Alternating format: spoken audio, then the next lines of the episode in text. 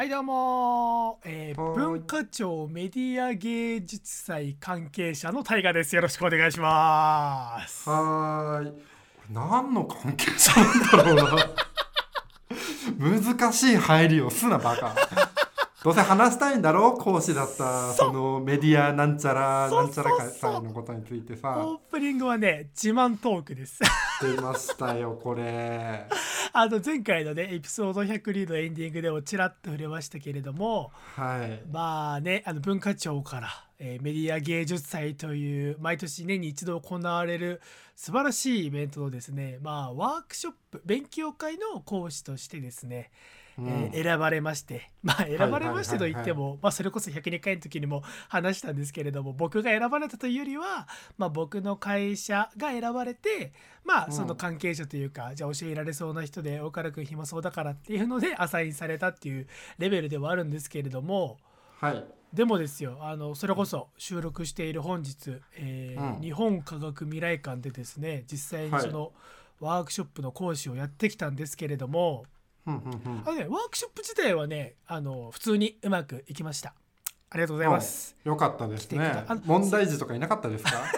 おめえの言うことなんて聞くか？っていう。お金払ってワークショップに来てその態度のやつやばすぎるでしょ 逆に興味湧く金取っとんのかそれ。すごいな。もちろんもちろんちゃんとね参加フィーはちゃんと発生しているんですけどさすがにお金払ってきて、その態度の人はなんか逆に「ええ待って待って」みたいな興味あるんだけどその態度みたいになっちゃうんだけども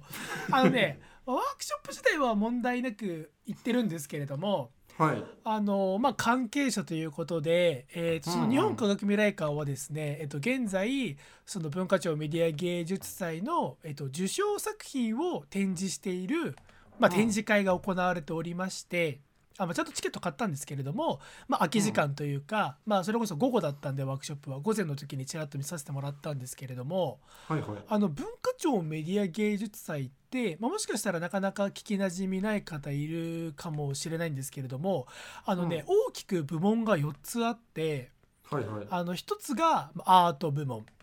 でえーエンターテインメント部門。エンターテインメンでアニメーションと、えーそれからうん漫画部門っていう4つなんですね。ト。はいはいはい。でもねエンタメは分かりやすく言うとそれこそ長谷流さんとかと近いって言っていいのかな、まあ、割と広告だったりとかも含めて、まあ、あと企画的なところのノリですよね。あまあ、ゲームとかもこここに入るのかなあとまあウェブの企画とかもここだしみたいな。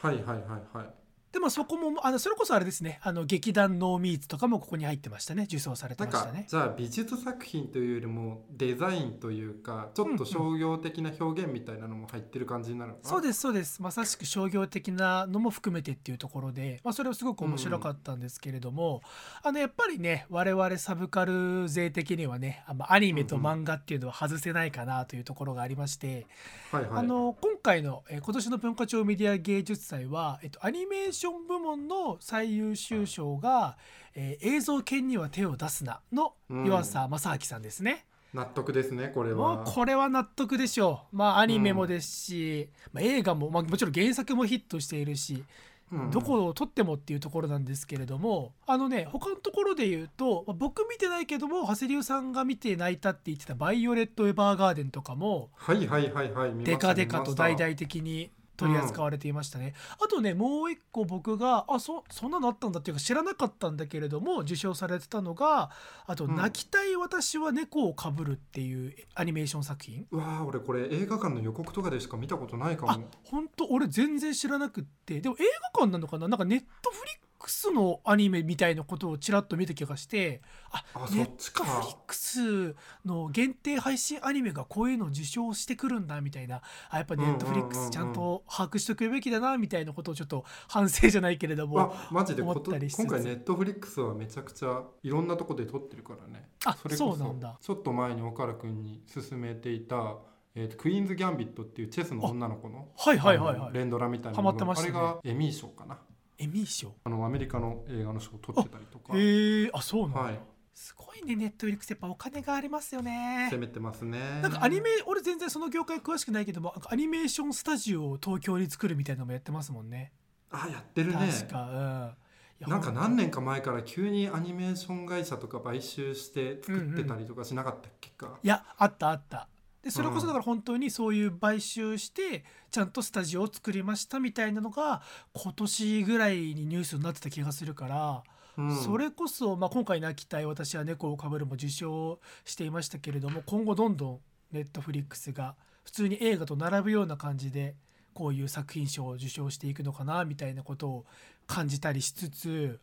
あとはですねえっ、とこれアニメーション部門だったと思うんですけれども僕があ面白いなと思ったのがですね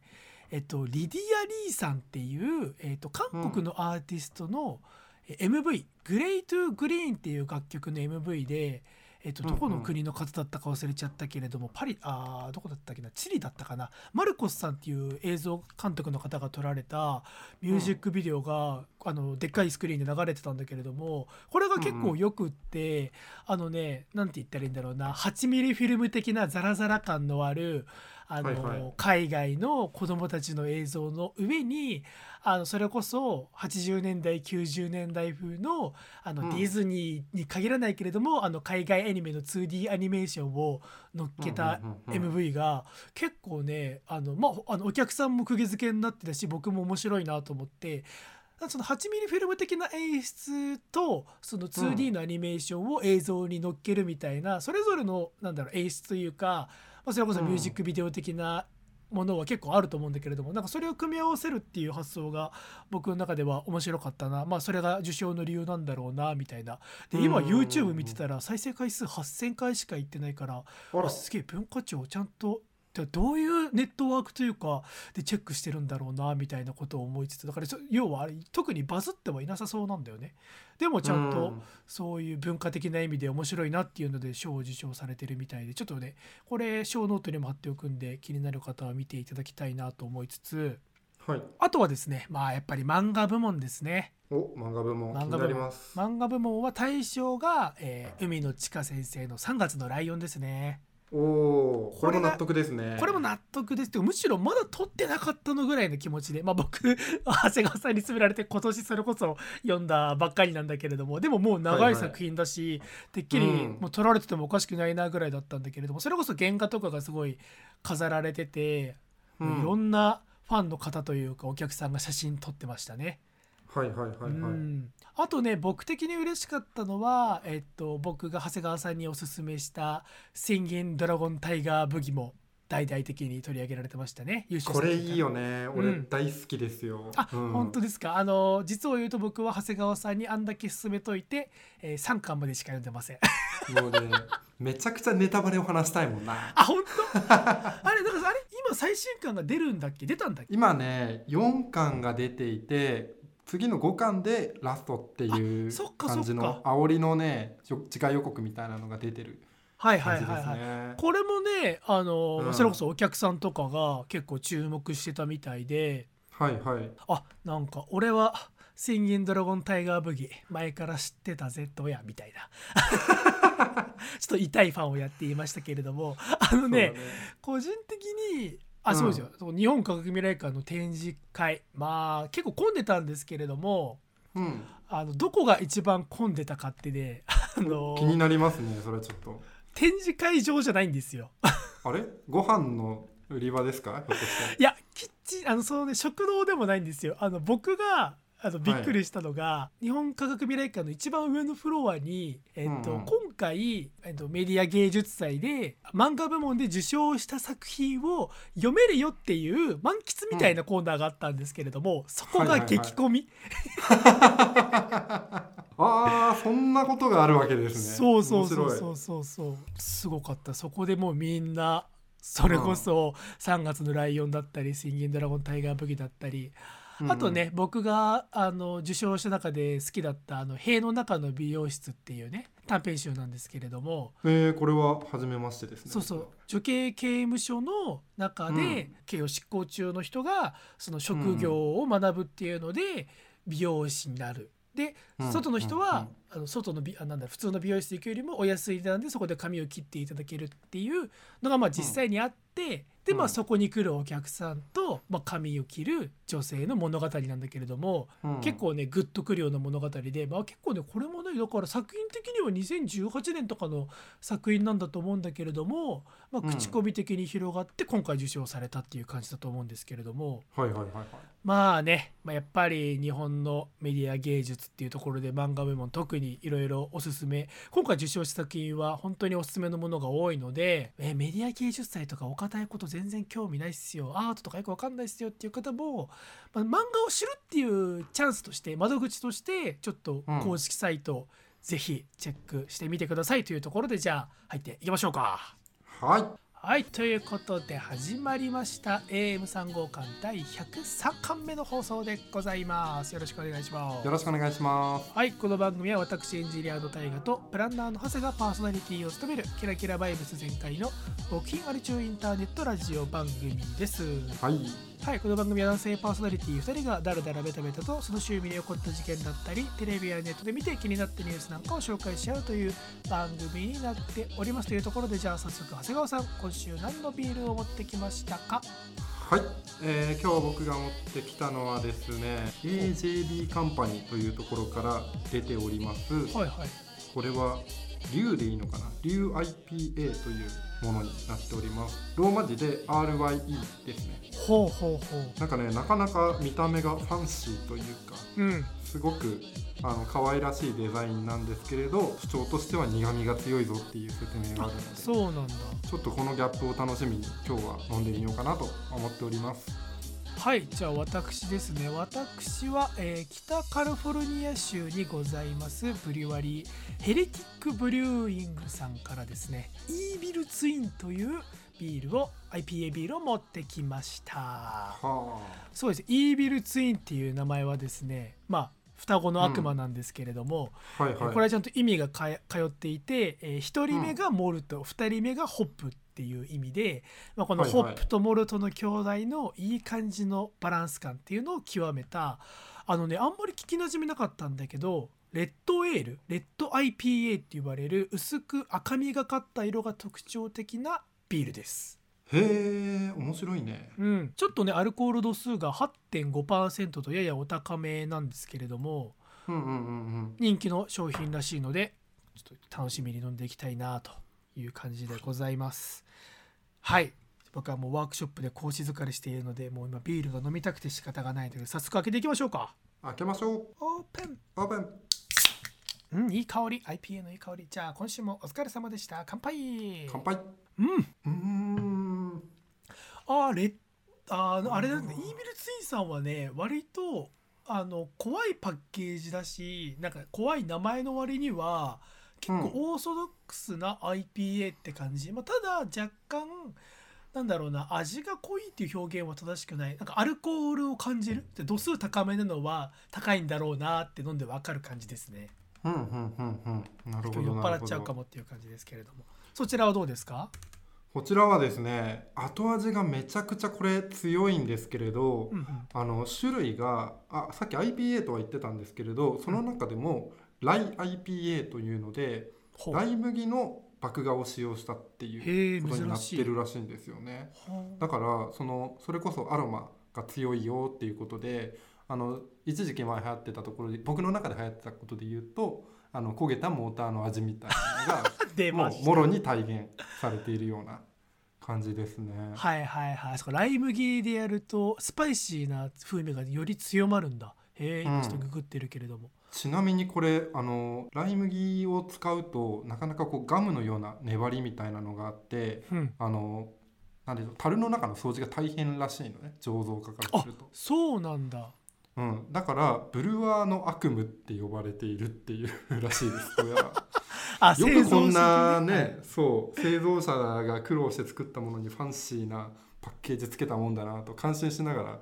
いただいていこうかなと思います。えー、面白い。ライ IPA 今度飲んでみたいな、うん。ブルワーナックちょっと面白いね。はい。じゃあ今週はそんな感じでダラダラと喋っていきましょう。はい。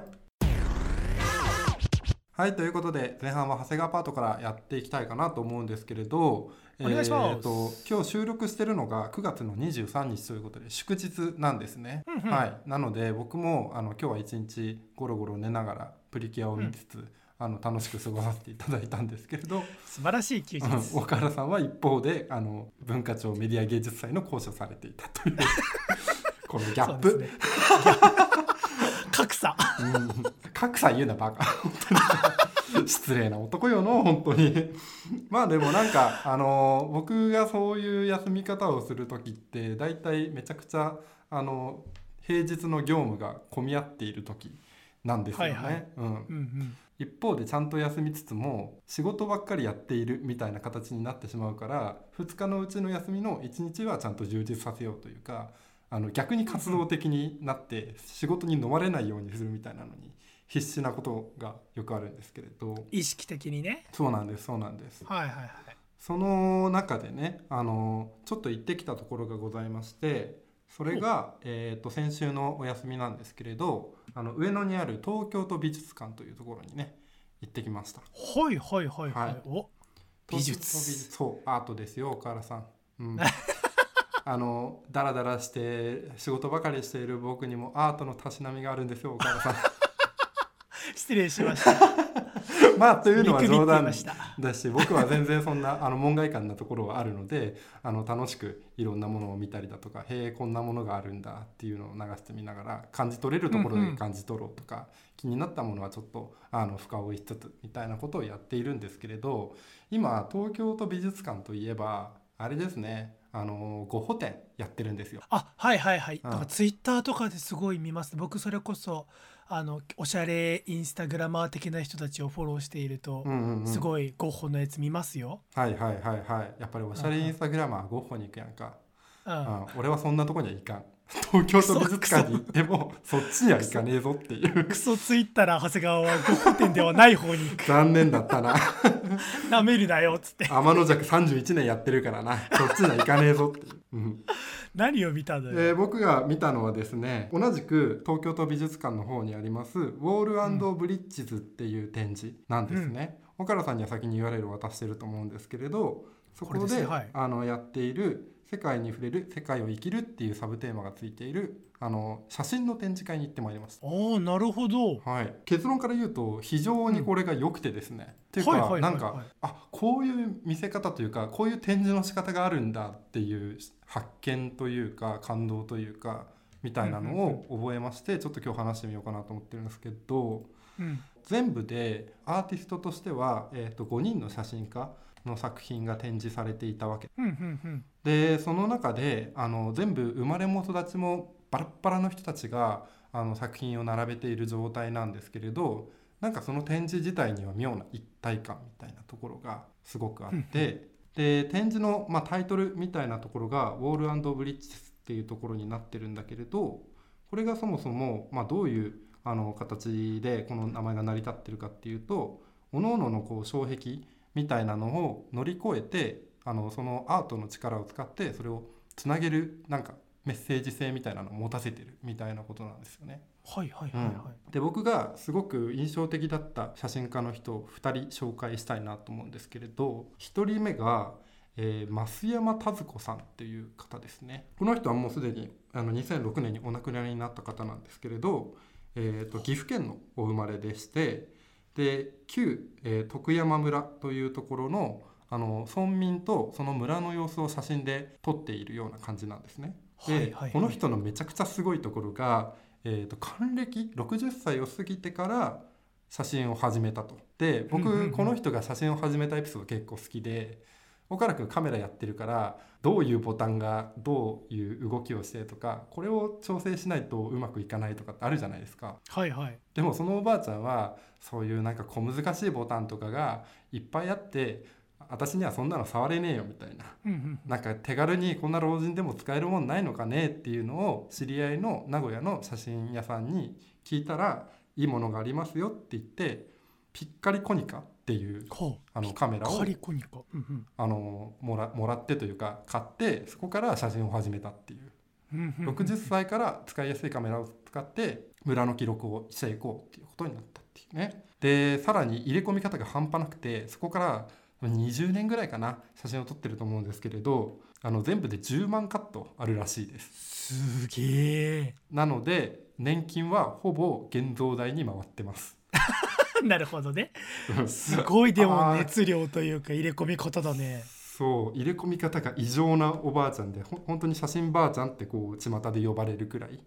になっていて、でこの人の写真の何がすごく良かったかっていうと結果的にその徳山村っていうあの岐阜県にある村はあのダムの建設であの消滅しちゃうんですよ。うんうんでその中であの記録みたいなところの役割を一つ果たしているっていうところがあって一時期メディアですごく注目されたりみたいな動きもあったっぽいんですよ。それはえ何？ダムで沈むから撮り始めたってわけでもないんだよねもともと撮っててでもそのうん。村が沈むことになっちゃって、で振り返ってみたらすごい貴重な記録になったっていう運命的というか。その通りその通り。はあ、うん。なるほど。なんだけれどあの写真を始める前もあのボイスレコーダーを持って何か記録したりとかっていうことをうんうん。やってたところの一環として写真を始めたらそれにのめり込んだっていうパターンの人なんですよ。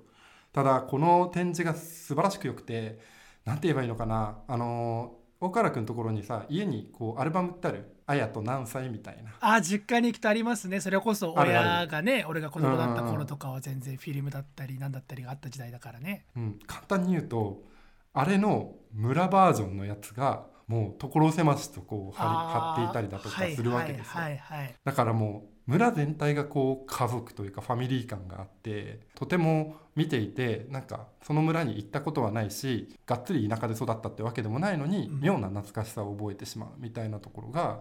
すごく素敵だなと思ってまして。うんうんうん。でその中であのやっぱりその一枚一枚貼るっていう動きだけじゃなくてショーケースの中にこうアルバムそのものが開いておいてあるみたいな見せ方もしているんですよ。うんうんうん。でそれがまさにもう本当に背表紙とか見るとあの何々くん入学とかそういうのがいっぱい書いてあるみたいな感じがしてはあわあ素敵だなこのおばあちゃんはみたいなことを思ったりしたわけですよ。なんか全然それこそ会ったことなんてもちろんないんだけれどもそのアルバム、うん写真っていうそのリアルな物がアルバムっていう一冊の本にまとまってたり、それこそこうやってけまとめて掲載されてたりっていうと、うん。知らないとでも何か懐かしいみたいなのがクロスして、うんうんうんうん特になんか世代じゃないけれどもでもそれこそ我々世代ぐらいがギリラストぐらいでちょっと感傷的な気持ちになっちゃいますね多分。そうだね。確かにもう撮られていたところで言うとあの90年代後半から2000年代みたいなところは特になんで、確かに懐かしさをこの年になると感じるわけだなみたいなことを思ったりしたわけですよ。この人がまず素敵だなと思っていたんですけれど、うん。あのもう一人紹介したいのがもう全然国籍とか性別も違うんですけれどあの、はい。ジョナス・メカスっていう人がいるんですよ。メカス。ジョナス・メカス。はい。なるほど。聞きなじみのない名前メカス、この人は、えーとね、ニューヨークを中心に活動した映像作家なんですね。ほう映像作家の方、うん。でもともとはふるさとがリトアニアなんだけれどナチスに追われちゃってブルックリンの方に来てなんでしょう映像を撮り始めるっていうことになるんだけれど、うん。その時にあの16ミリカメラを借金して買うっていうところから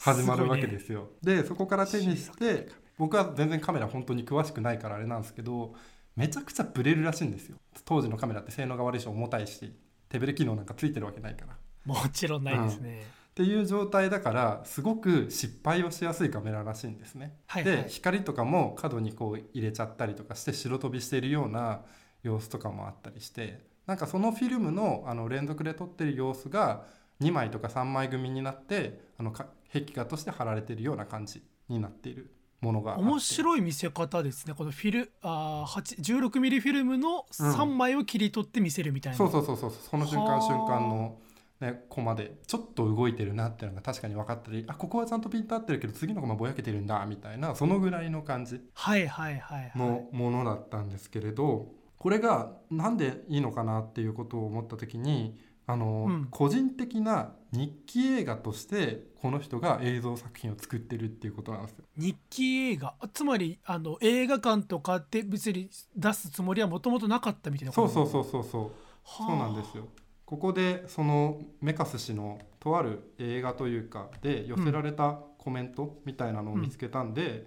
ちょっとそこを引用したいなと思うんですけどはい。俺がですね超かっこいいですよ。さて親愛なる観客の皆さん。皆さんにはこの映像をただただ見つめてほしい。特に何も起きない。映像は流れそこには悲劇もドラマもサスペンスもない。単なるイメージ。私自身とその他の少人数のためのもの。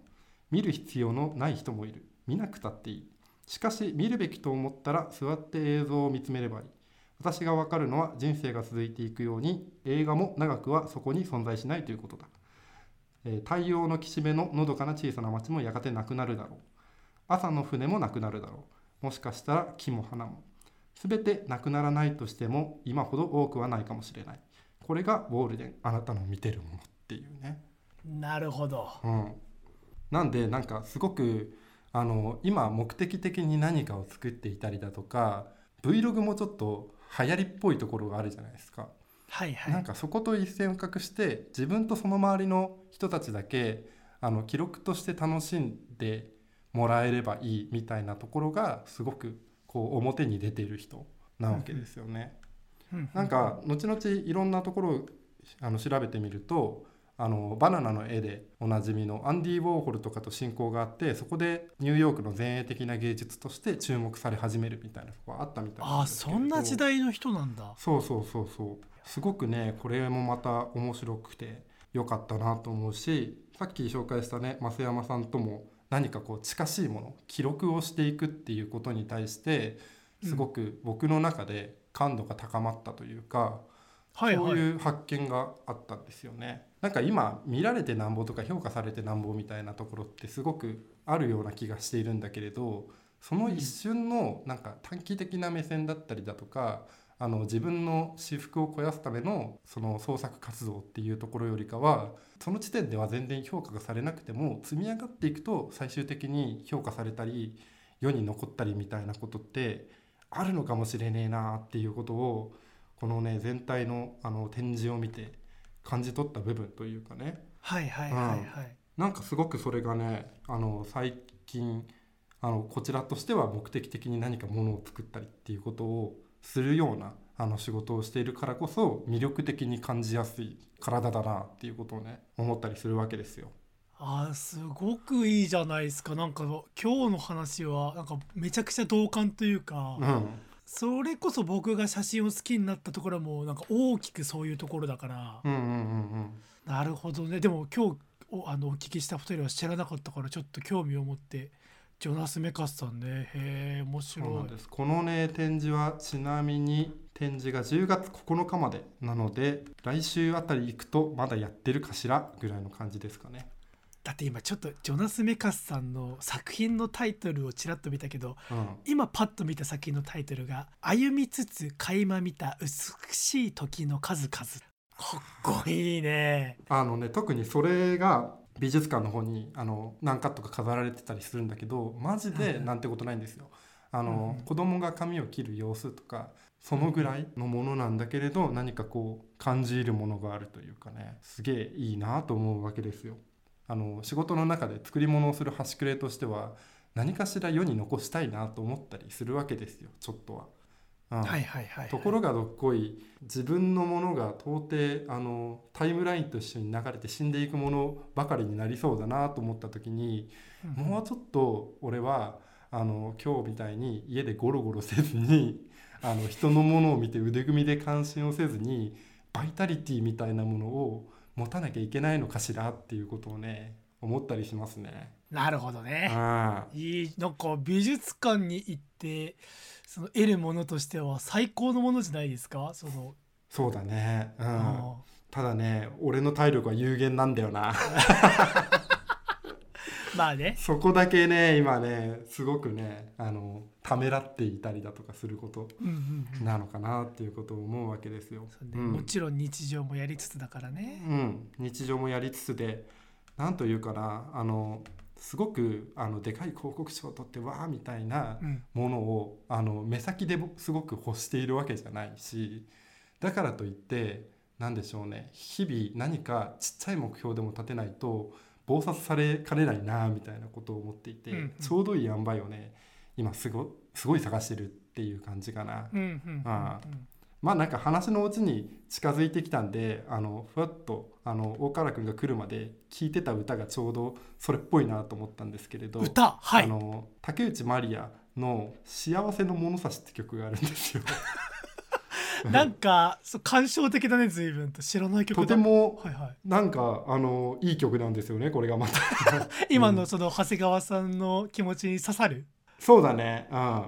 そうですね。ないものねだりしながらみんな迷って生きてる。大人になっても足元に咲いた綺麗な花に気づくだけで人は嬉しい気持ちになれるのに。まさし確か胸の奥に抱えたジレンマの迷路を抜ければ本当に大切なものを知る日が来るだろうっていう。ね、まさしくじゃん。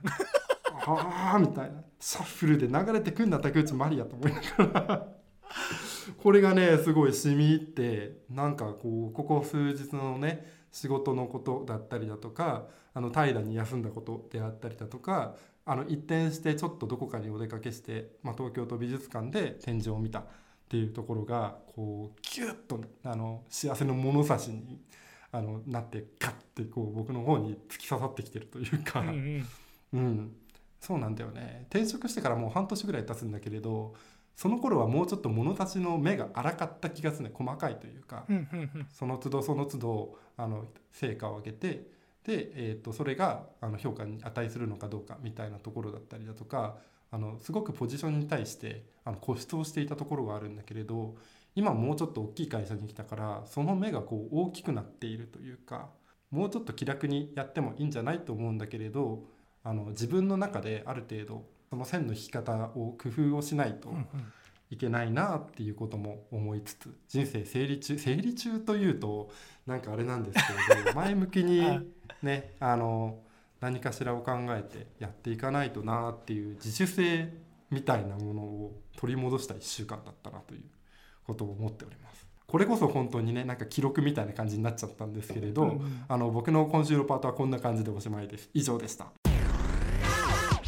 はいということで後半パートは私大河が喋っていくんですけれども、はいいやーなんかあれだななんかオープニングで 文化庁メディア芸術祭どうやって言ったのがちょっと恥ずかしくなってきましたね。あの長谷川いや長谷川さんパートのなんかちゃんとその美術館に行ってちょっと自分をここ帰り見てちょっとこうしていかなきゃなとかこうやっていきたいなみたいな姿を見つめている姿勢みたいなのが感じ取れて「わあすげえ俺が知ってる漫画がけ出てるじゃんすげえ!」とか言ってた、えー俺がもう恥ずかしい。いやいやいや。いやいやまあそんな感じで今週の大河パートはまあサクッといきたい、まあ、先週ねあのうん。無理くり2本ぶち込んじゃって30分くらい喋っちゃったんで 本当に今日は短めにいきたいなと思いつつなんですけれども、うんうんうん。あのですね、えー私大河27歳、はい。でかい買い物をしました。おおいくら万円のお買い物をしましいやたか周りはねそれこそ、まあ、結婚したりだとかで、うん。まあ、家を買いましたとかはい。車買いましたとかね、うんうんうん。マンション買いま家じゃなくても一戸建てじゃなくてもマンション買いましたとか、もうどんどんどんどんもうでかいお買い物をしていく中で私、えー今回買ったのは、えーカメラです。いやちょっと聞いてよ、はい俺の中ではでかい買い物だったのよっていうところでねうんうんうん。あの話していきたいんだけれどもあのー富士フイルムの XS10 っていうデジタルカメラを買ったんですよ。あデジカメなんだ。そうですデジカメなんです。なんか最近フィルムカメラのイメージがすごく大原君に強かったんで意外だなと思って見見て。そうなんです初のまあ初初ではないかなあでも自腹で買った初のデジタルカメラになるんですよ今回富士、まあ、富士フイルムのっていうところで、はいはい。あのね実を言うとその思いつきで買ったわけではなくってあのうん7月の時点で予約をしていたんですよ。あそうなんだ。そうてかもっと振り返るとあの僕が買った XS10 っていうのは発売は去年の年末とかだったんだけれども、うん。まあ、人気がすごい出ちゃったのとあとうんうんプラスして、まあ、今カメラ業界というかカメラ買おうとしてたりだとかあとはカメラに限らず電化製品買おうでっかい電化製品買おうとしたことがここ数ヶ月である人は分かると思うんだけれども今世界的に半導体不足であの入荷が遅いんですよどれも。製造が全然。それこそ車なんてもう全然今買えないんですよ新車で。っていう中で、まあ、もちろんカメラも、まあ、バリバリ半導体精密機器機器入ってるんで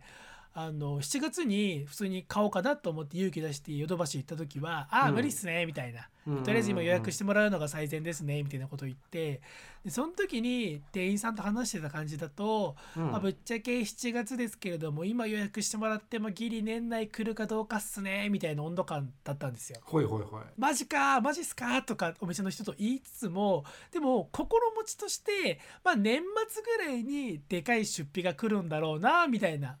気持ち、うん。心持ちがあったわけよ。うん。僕としては。がですよ、えーこの間の3連休土日月の、えー中日日曜日ですね。うん。あの久々に何にもすることがないオフの日だったんでそれこそぐうたらかましてやろうかなと思ったらうん。朝一番にですね知らない電話番号から電話がかかってきましてうん「なんだなんだ?」みたいな「借金の取り立てか?」とかでもなんか何にも心当たりないけれどもビビりながら電話をかけ直したらですね「はいこちらヨドバシ横浜店です」みたいな感じに出てきまして「おヨドバシってことは?」と思ったら「あ岡原さんですね」つって「富士フイルムの XS で入荷しましたよ」つって「えマジですか?」ってなりまして。おちょっとね、なんて言ったらいいんだろうな、この時の俺の心情は、うん嬉しい気持ちと、うんえ、でも、急だな、みたいな、このタイミングでみたいな動揺なんて言ったらいいんだろうな、あの、好きな子にプロポーズして、OK が出たんだけれども、私、連れ子いるよって言われたような感じ？あ、嬉しいけど、でも、俺何？じゃあ、パパになるってことみたいな、動揺 喜びと不安みたいな。はいはいはいはい。気持ちになって、うん。あのーなんとなく分かってきましたね。こわかりまれした？俺あのちょっと調べたんだけれどあの下世だからそんな言えないんだけれど、そこそこするなそこそこします。うんまあまあ全然値段言っちゃってもいいですよ。13、4万だったかなそうだねボディだけで11万とかなんでそうそうそうそう。レンズキット込みで13万ちょい。まあヨドバシのポイントつけてもらうとかでそれぐらいだったかな、うんうんうんだったんですけれども、まあだからやっぱでかい買い物はでかい買い物なんで、うんまあヨドバシ横浜店に、横浜駅前店に行って、はいまあ男の楽天カード3回分割払い。ご一括ご一括にされますか ?3 回払いで。はーいみたいな。あなんだろうね、でかい買い物するときにあの分割っていうのめちゃくちゃ恥ずかしいね。なんでだろうね。俺分割って言ったことないかもしれない。多分。うわ、うん。さすがですわ。マジか。も俺う。クレカを使うのがあんま好きじゃないんだよねそもそも。うわうわうわうわうわ。えじゃあもうある程度のでかい買い物もなるべく現金一括、そうだねキャッシュでガーンって。そのために下ろしてわこれが今から飛ぶのかっていうのを自覚しつつ覚悟してね。あまあそれも大事だよね、うん。あのどれぐらい分割にしちゃうとさ現実感薄れるというかさ、うんうん。あのいくら使ってるかっていうのをさあの麻痺しちゃいがちだけどさ一発ドンってさ諭吉さんを並べるとさ、なんか覚悟が生まれるっていう気持ちも分かりつつ、うん。分かりつつなんだけどもさっき言ったようにあの年末に来るだろうって予測がきあの今月急に来ちゃったからもうビビリビビリの分割払いで 購入しまして、はい。でねあのーまあ先ほども長谷川さんちらっと言ってくれたんですけれども、まあ、僕は去年から、まあ、それこそこの番組でも喋ってますけれども、まあ、フィルムカメラを趣味で始めて、うん。でまあ、フィルムカメラで十分楽しいは楽しいんですけれども、まあ、割とこの界隈ではありがちな、まあ、フィルム楽しいよね、まあ、でもでもでもでもデジタルもやっぱ一台手元に欲しいよね。っていう、まあ、割とありがちなオーソドックスな欲求にうん抗えなくなって買ったっていう経緯なんですよ。なるほどでまああの XS10 届いて、まあ、まだ1週間も経ってないぐらいなんで商品レビュー的なことは全然できないんですけれどもうん一応ね、まあ、基本的に毎日持ち歩いてるんですよ。あそうなんだそんなに軽いの、これねそうめちゃくちゃ軽いのよ。まあめちゃめちゃ俺が軽いのよっていうのはあんまり説得力がなくってなぜなら僕がつい最近まで愛用していたフィルムカメラは 1kg するので それに比べれば最新のフィジフィルムのカメラあと XS10 は確かボディだけで 460g ぐらいだったかな。なんで半分ぐらいの軽さなんでそりゃ軽軽いって感じで当たり前だろうっていうレベルだとは思うんだけれども、うんうん。まあでもねやっぱ持ち運びしやすいっていうのは、まあ、カメラをあの趣味でやる人間としては大きくってうんだから全然本当に毎日持ち歩くのは何ら苦ではないんですけれども、うんうんうんあの、まあ、機械的にね 機械的にデジタルの方が優れてるなんていうのは当たり前だから映るものがより鮮明に映るみたいなのとかそれこそピンボケが減るみたいなのは当たり前じゃ当たり前というかそれぐらいはなんだろうなビビらないそんなことでいちいち「わあすげえ!」とかって言わないぞと思いつつでもやっぱりなんだろうな機械を通しての身体的感覚として大きくやっぱ異なるというかなんかデジタルあアナログカメラフィルムカメラの延長としてデジタルカメラを語るのは少なくとも趣味でここ最近だけれどもやってる人間としては違う、まあなんだろうなあークリームシチューの上田さんの言葉を借りるならあと海と加藤愛ぐらい違うなっていう。まあフットサルとサッカーぐらいは間違いなく違うなみたいな、うんうんう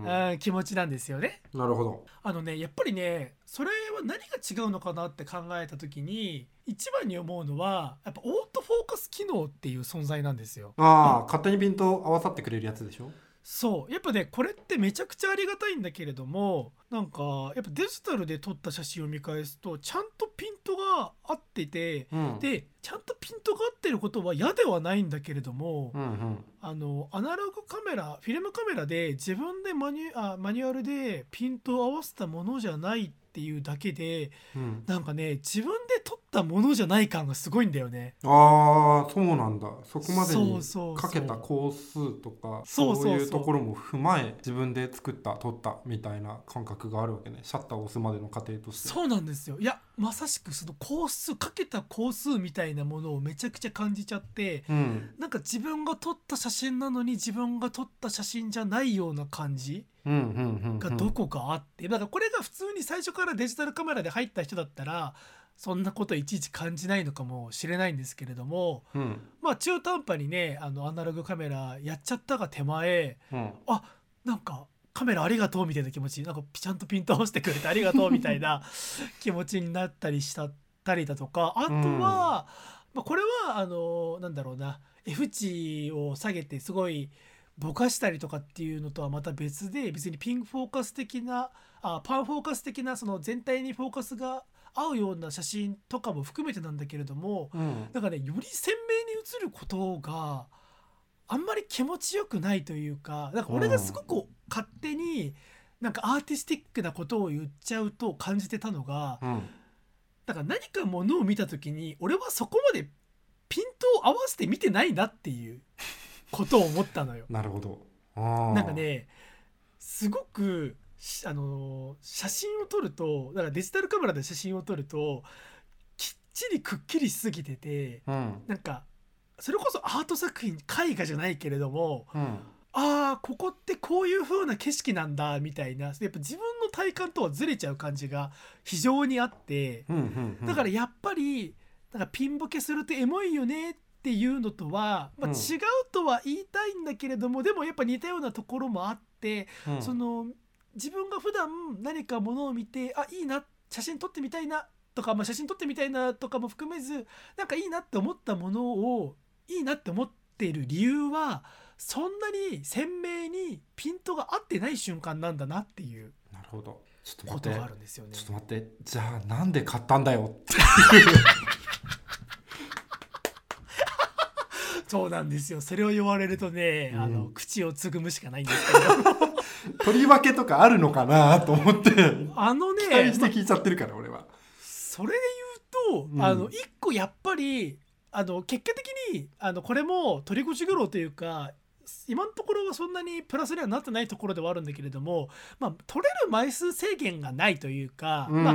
SD カードなんで、まあ、枚数制限はあるっちゃあるんだけれども、まあ、数万枚レベルだったりするんで写真であれば。ああまあだ確かにね。っていうところを取ると撮り直しがすげえできるのはやっぱり、うん。まあ、心理的安全性じゃないけれどもうんうんうん。慌てなくてもいいというか確かにな残り何枚だみたいなプレッシャーを感じずに済むかなってでも思ってたんだけれどもただはい、そうもうこれは俺は基本的にふ普段あのフィルムカメラでスナップ写真っつって街のよくわかんないものとか風景とかを撮るのが好きだからうん。あのねそういう人ってあの実は一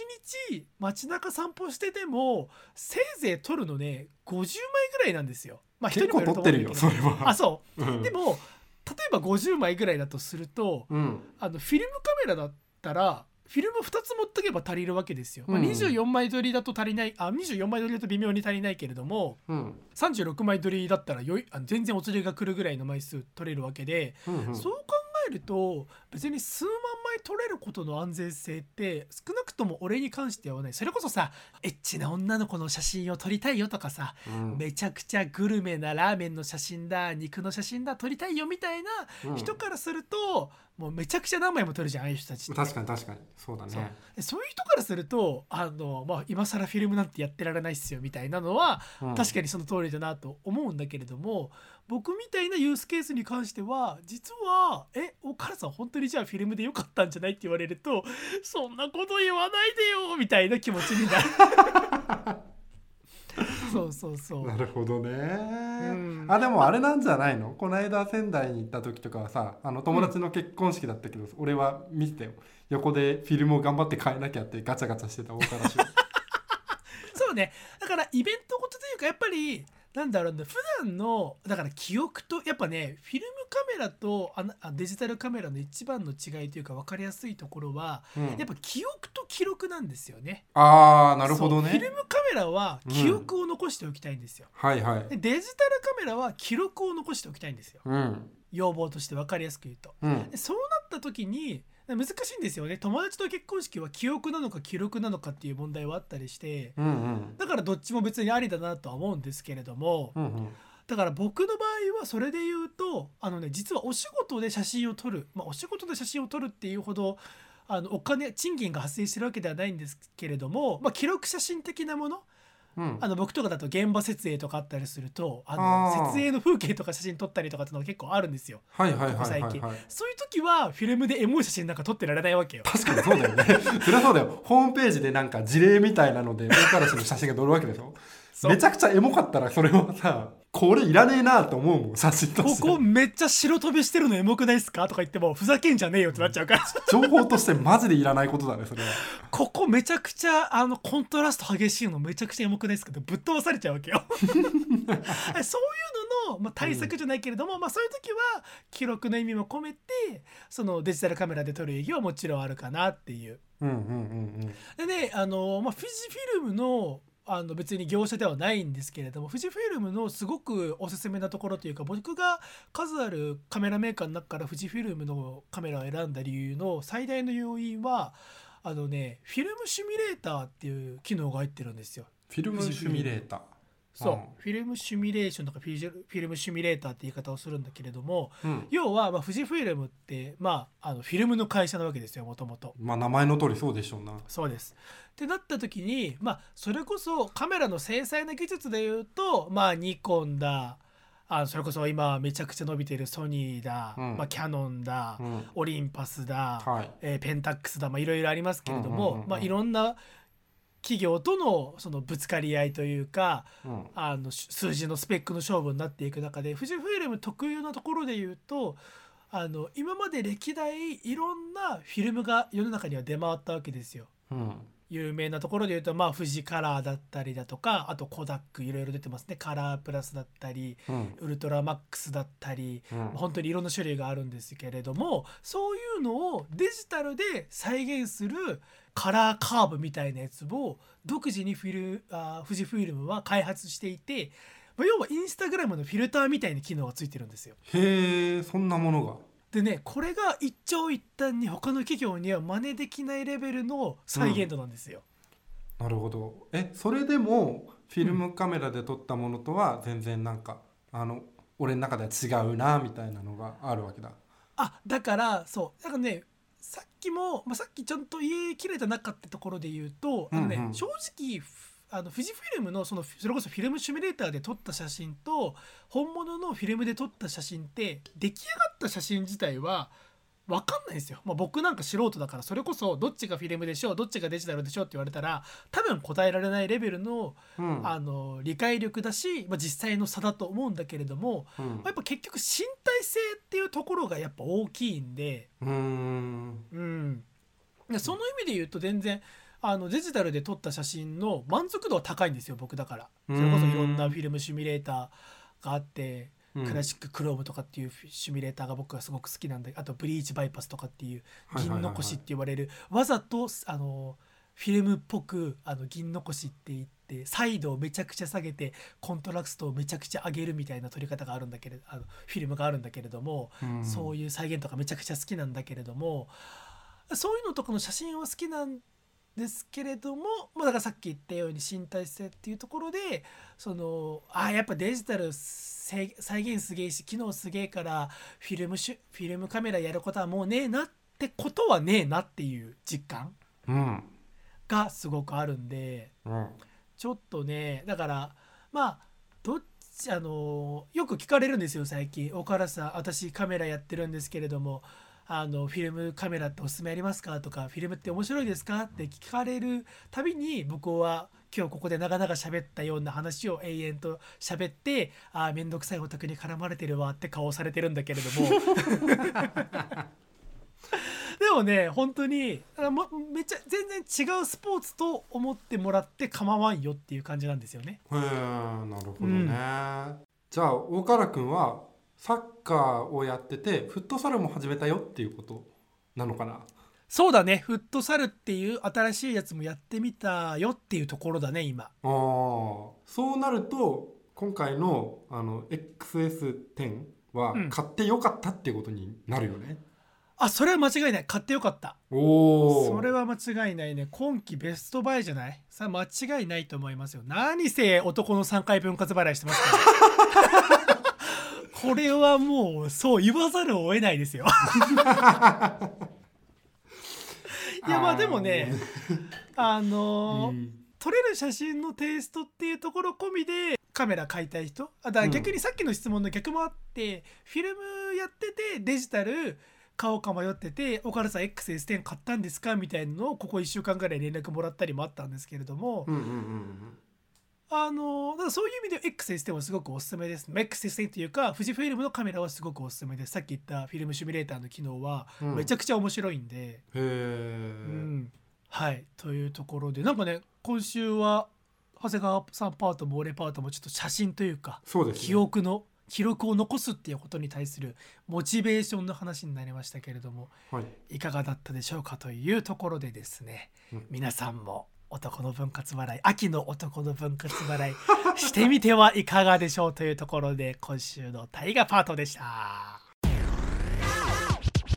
いということでエンディングパートです。はいはいいやー喋ってきましたね今週も。そうですね本当にあの岡原さんパートの最後で言った通り今回は写真とか記録とか記憶とかうんそういう感じの話がめちゃくちゃ多かったなと思ってまして、うんうんうん、であの岡原さんは存じ上げてる通り僕は格好から入る人間じゃないですか。知ってます。僕も同じなんでねわかりますよ。ああですよね。はいであの何かこうちゃんと残しておきたいとかうん。少し頑張って外に出たりだとか創作活動をしようという意思はあるっていう状態じゃないですか。はいはい。今のモチベーション的にね、うんうん。うん、なのであのー今度じゃあ長谷川カメラを買うやりましょう岡原さん。おこれは楽しみだ。おこれはついにあれですか？男の3回分割払い。バージョン長谷川が見られるのかな？値段によっては分割をする可能性はあるんだけれど 俺さ話しながら思い出したんだよ。あのー分割払いに嫌な思い出があるのがはあ親戚があの56万ぐらいのテレビを24回分割払いで買ったって話を親族でめちゃくちゃバカにしたっていうやつがあって。それはすごいね、うん。めちゃく2ちゃ。年間お前らテレビ払い続けるっていうネタがあってさ。はいはいはい。それで俺は分割払いって言葉がすごい嫌いになったんだよね。あそうだ。あでもさなちょっと分割払いネタで言うとさ今週のさ、はいはあの佐久間さんの「オールナイトニッポン」でさありますの佐久間さんがねあのスマホを24回分割払いして、払い終えたら買い替えるっていうつもりだけれど。買い替えた24回払い終わった後のあのカメラ料金があまりに安くて興奮するって話をしてたよね あれすげえわかる。るなと思っちゃった俺は俺も全く同じ境遇だからめちゃくちゃわかる。そうカメラはね俺も分割払いしちゃうんだよねうん、それで言うといいじゃん長谷川カメラを買うやろうよそうですね。カメラを買うやるので、あの岡田先生にはマジでついてきてもらうっていうあぜひ一ぜひ回やってみましょう。うん。ええもちろんもちろんフィルムカメラっすよね。フィルムなんですか？そうそうそうあのそこも含めていろいろとこう 考えてほしいかなっていうのはあるね。はいはいはいはい。それを長谷川のライフスタイルを含めね、うんうんうん。今すごく何か被写体がちゃんとあるわけじゃないからさ。あのこれから物があるとそれを見てあのね被写体っていうのはね探すものじゃないんだよ。そこにあるの 体がないからカメラをやれないよじゃないのよ。カメラを持つと全てが被写体。ああいいこと言いますね。いいこと言うね俺は。竹内まりやと同じこと言ってるもんな。幸せはそこにあるものをしてるんだから。そうなのよ。幸せはそこにあるのよ。あとは気づくかどうかだけなのよ、いやーマリアさん。ちょっと俺は分かりますよ。多分ダブンダブンに違うけれどもいやいやいいや。やいやでもねすごくあのそう考えるとあのここ1年くらいかな大原君がずっとやってきてるのカメラって、うんうんそうもう1年になるね一周回って俺もあいいんじゃないかなって思い始めたっていう。いやほんとね楽しいですよ、うん。まあだからそれこそまあそれこそね今週先週か iPhone イベアップルイベントがあってはいはい、はい、iPhone13 が出ますみたいなのもあったりしてまたカメラの性能が上がりますみたいなのもあって、まあ実際、うん。あの iPhone のカメラ性能いいしそれで写真を撮ることは否定はしないんだけれどもでもなんか、スマホってやっぱりスマホとしての性能があった上でカメラも使うかっていう風になっちゃうとさっき言った足元の花には気づけないんだよね。スマホにあるカメラだと。あやっぱカメメラとして持っててあの心のどこかで探すじゃないけれども周りに対する観察眼みたいなやつをちょっと磨いておかないと、その周りの小さな幸せには気づけない。被写体には気づけない幸せ気づきてえなと 楽しいしねやっぱり。あーでも本当にそれはそうだと思う。俺も、うあの企画とかをしてても今何かの案件を持ってるからあのこれに活かせないかなみたいな目線で生活をしている時にいろんなもの見ちゃうみたいな癖ってうんうんうんあってさ、それの中の一環というかあの自分の手札がちょっと増えるような感じになるかなと思ってるわけですよ。うんで単純にのその記憶だったり記録っていうところを見てもあそういえばこういうことあったなとかあこれなんで撮ったんだっけとかこれってあこういう意図だからこれに活かせないかなみたいなこととかもちょっと打算的に考えたいなっていう節もあってね。うんうんうんいや大ただただ流行りに乗っかってカメラを始めましたっていうのはダセえなと思っていたけれど、うんうんうん。ここらが頃合いじゃないかなっていうのを自分のタイミングで見つけました。そうやってねあの、まあ、写真に限らずあそこでやったことがここでつながるとかここで役立つみたいなのはやっぱ楽しいしね。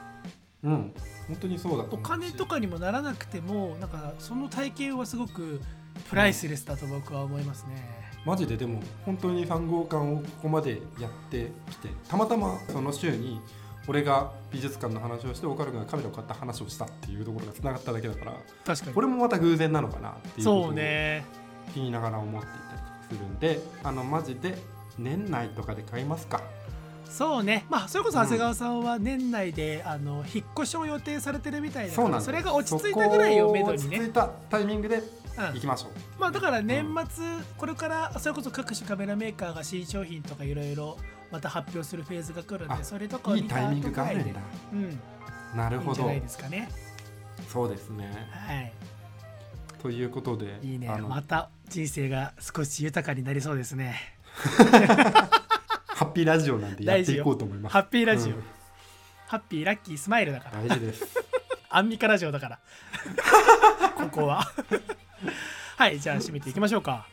はいこの番組ではメールを募集しています。公式サイトの各エピソードの一番下のところに Google フォームを用意しています。そちらから番組に対するご意見ご感想の方をご投稿いただけますしそれがめんどくさいよという方は Twitter で「ハッシュタグ #350 350CAN」をつけてつぶやいていただければ番組パーソナリティ2人必ずチェックしておりますのでぜひぜひごつぶやきください。はい、えーハッシュ長谷川カメラ買うってよでつぶやいてください。めちゃくちゃ高いカメラみんなで。いやー怖いな1億画素のカメラとか今あるからそういうのかもしれません。ーおっかねえ40万とかすんだろそれ。40万なんてそんな桁が1個ずれてます。あ400いく？あ400はないか。ソニーの一番新しいまあもちろんプロ機で映像を撮るとかになると全然もっと上あるけれども、カメラ写真がメインだなレベルのやつの一番高いやつが8090ぐらいだったかな。あーなかなかするなでも。ああ。それは無理富よ士で富士フィルムが出してる中盤デジタルみたいなやつも、45060万ぐらいだったかな。ああなるほどな それはもうでもそのレベルになるとちょっと化け物みたいな大きさとかなんか機能とかになっちゃってもう、うん。あこんがらがっちゃうけれどもね慌てふためいちゃうけれどもうちょっとねさすがにもうちょっとひ下のランクというか、あの初心者でも手を出しやすいレベルのところでちょっといろんなメーカーとか調べてちょっと具体的な企画にしていきましょうか、はい。楽しみです。はいそんなところですかね。以上 AM3 号館第103巻目の放送でございました。ご視聴いただきありがとうございました。さようなら。また来週